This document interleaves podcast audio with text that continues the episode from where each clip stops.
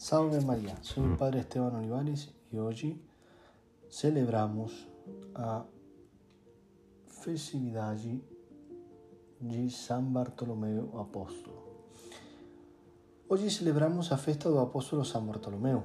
O evangelista San João relata su primer encontro con el Señor con tanta vivacidad que resulta fácil incluirnos na cena, entrar con una composición de lugar, os diálogos directos, francos, diálogos divinos.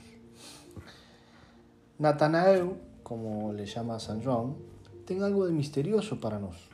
Cuando Jesús encuentra, dice simplemente que lo conoció, antes que Felipe lo llamase cuando estaba debajo de la figuera. Es curioso que esta única referencia, aparentemente, aparentemente banal, dobra y activa la inteligencia de Bartolomeo fazendo a confessar Jesus de Nazaré como Filho de Deus e o de Israel. Entremos en esa composición de lugar, en esa imagen que nos transmite San Juan. Nos países asolados do Oriente son necesarias tres coisas: ar, frescor e sombra. É por isso que a figueira frondosa oferecía aos filhos de Israel dessas terras no apenas un lugar de reposo, mas también de lectura, de oración y de meditación.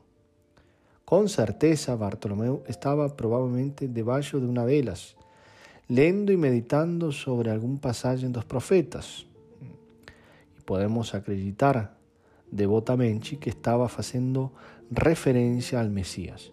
Y él mismo preguntándose cuándo él llegaría y si no sería ya tiempo previsto por las escrituras para su aparecimiento, en ese momento es que llega Felipe anunciándole que encontraron Mesías.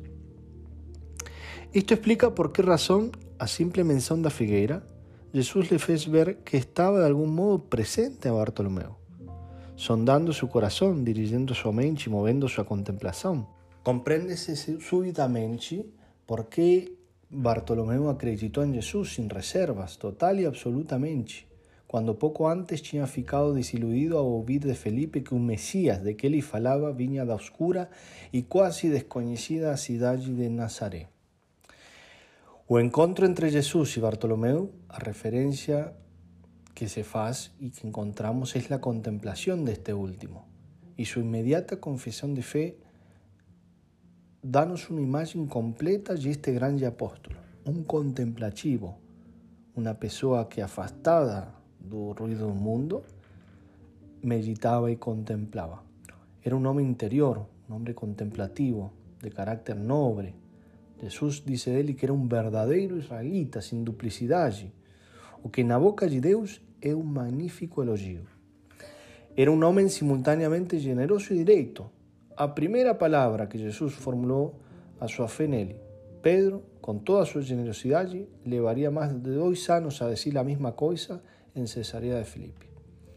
Fue en ese momento en que Natanael, filho de Tolmai, resolvió el problema que lo perturbaba. Estaba perante un Mesías, contemplaba al Mesías. Mesías que o perseguía en sueños y perturbaba sus meditaciones. Es a partir de ese momento que siguió a Jesús en silencio.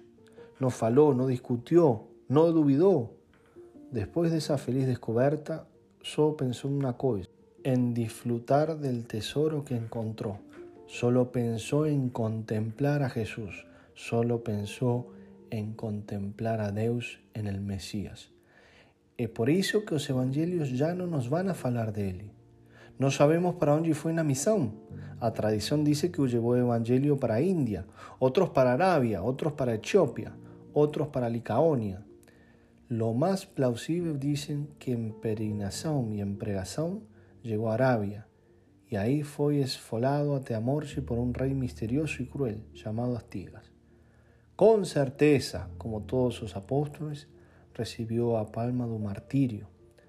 Con certeza, murió contemplando a Jesús, mas sin duda fue un hombre extraordinario, modelo de los apóstoles, modelo de los contemplativos, un hombre de fe apasionado por la verdad, un hombre que amó o silêncio e adorar constantemente a face do Senhor.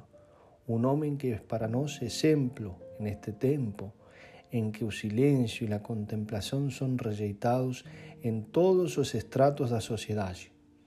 Hoje, a liturgia nos coloca este apóstolo para lembrar lo mais importante que nós devemos fazer nesta vida: contemplar a Jesus, contemplarlo e adorarlo lo más importante y lo más esencial. Que Nuestra Señora nos conceda esa gracia.